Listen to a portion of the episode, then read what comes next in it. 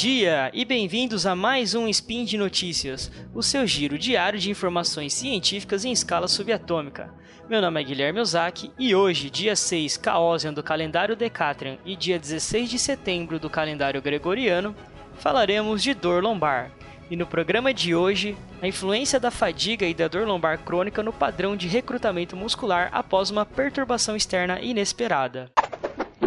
Speed Notícias.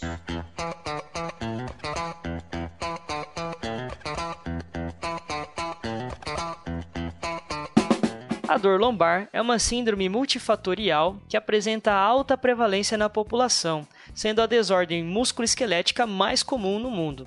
A dor lombar crônica pode ser causada por doenças inflamatórias, degenerativas, neoplásicas, defeitos congênitos, debilidades musculares. Entretanto, frequentemente a dor lombar crônica não decorre de nenhuma doença específica. Estudos têm demonstrado uma associação entre a dor lombar e a deficiência na ativação neuromuscular da musculatura do tronco, como a demora na ativação muscular. A musculatura do tronco, principalmente dos extensores da coluna, musculatura do abdômen e do assoalho pélvico, são os responsáveis por estabilizar a coluna vertebral. Eles formam um cinturão que mantém a coluna vertebral estabilizada, tanto durante a postura estática quanto durante o movimento. O adequado funcionamento desse sistema de estabilização depende da ativação adequada dessa musculatura. Ativação muscular é a capacidade do sistema nervoso de recrutar a contração muscular a partir de impulsos elétricos. O estímulo à contração muscular é transmitido do neurônio para o músculo por uma conexão chamada placa motora, que é a junção de um neurônio com a membrana da célula muscular, e por meio dela que o impulso elétrico gera a contração do músculo. Uma das formas de se analisar o nível de ativação muscular é por meio da eletromiografia. Nessa avaliação, colocam-se eletrodos cutâneos na região do músculo a ser analisado, e conforme ocorre o estímulo para a contração muscular, esse potencial elétrico é registrado pelo eletromiógrafo similar a um eletrocardiograma. Desta forma, é possível analisar o recrutamento muscular pelo sistema nervoso durante a contração muscular, ou seja, o quanto o sistema nervoso está enviando de estímulo para contrair a musculatura. Em condições normais, quanto maior a força exigida durante a contração muscular, maior o potencial elétrico gerado pelo sistema e o tempo de resposta entre o, o, estímulo do sistema nervoso e a resposta da contração motora é muito pequeno. Um fator que altera essa resposta é a fadiga, pois se o músculo está fadigado, ele não irá responder adequadamente à demanda, alterando a resposta muscular e o padrão registrado pelo eletromiógrafo. Nesse estudo, foi verificada a ativação muscular frente a uma força externa súbita.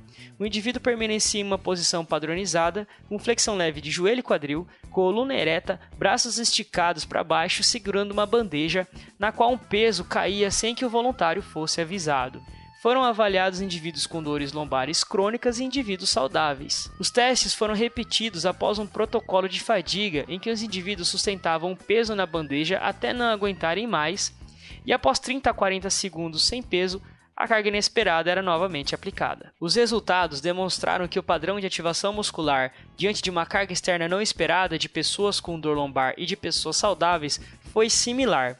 Entretanto, a fadiga causou alteração no tempo e na quantidade de ativação muscular. Além disso, o padrão de resposta dos voluntários com dor lombar foi mais parecido com o dos indivíduos fadigados do que o dos não fadigados. Essa similaridade pode indicar algum comportamento em comum entre dor lombar crônica e o grupo submetido à fadiga. Essa contração muscular de reação é um importante mecanismo de proteção da coluna. Ele demonstra a capacidade do sistema neuromuscular responder às demandas impostas pelo, pelo dia a dia, sendo fundamental na prevenção de lesões. Indivíduos fadigados apresentam um grande tempo de latência de ativação no primeiro estímulo. Essa demora na ativação também foi presente no indivíduos com dor lombar crônica.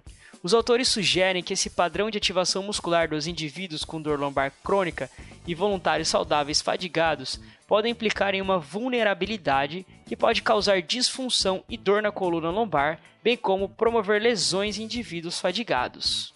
E por hoje é só. Lembro que todos os links comentados estão no post e deixem lá também seu comentário, elogio, crítica, declarações de amor ou beijo pra Xuxa. Lembro ainda que esse podcast só é possível acontecer por conta do seu, seu apoio no patronato do SciCast, tanto no Patreon quanto no Padrim. Um grande abraço e até amanhã.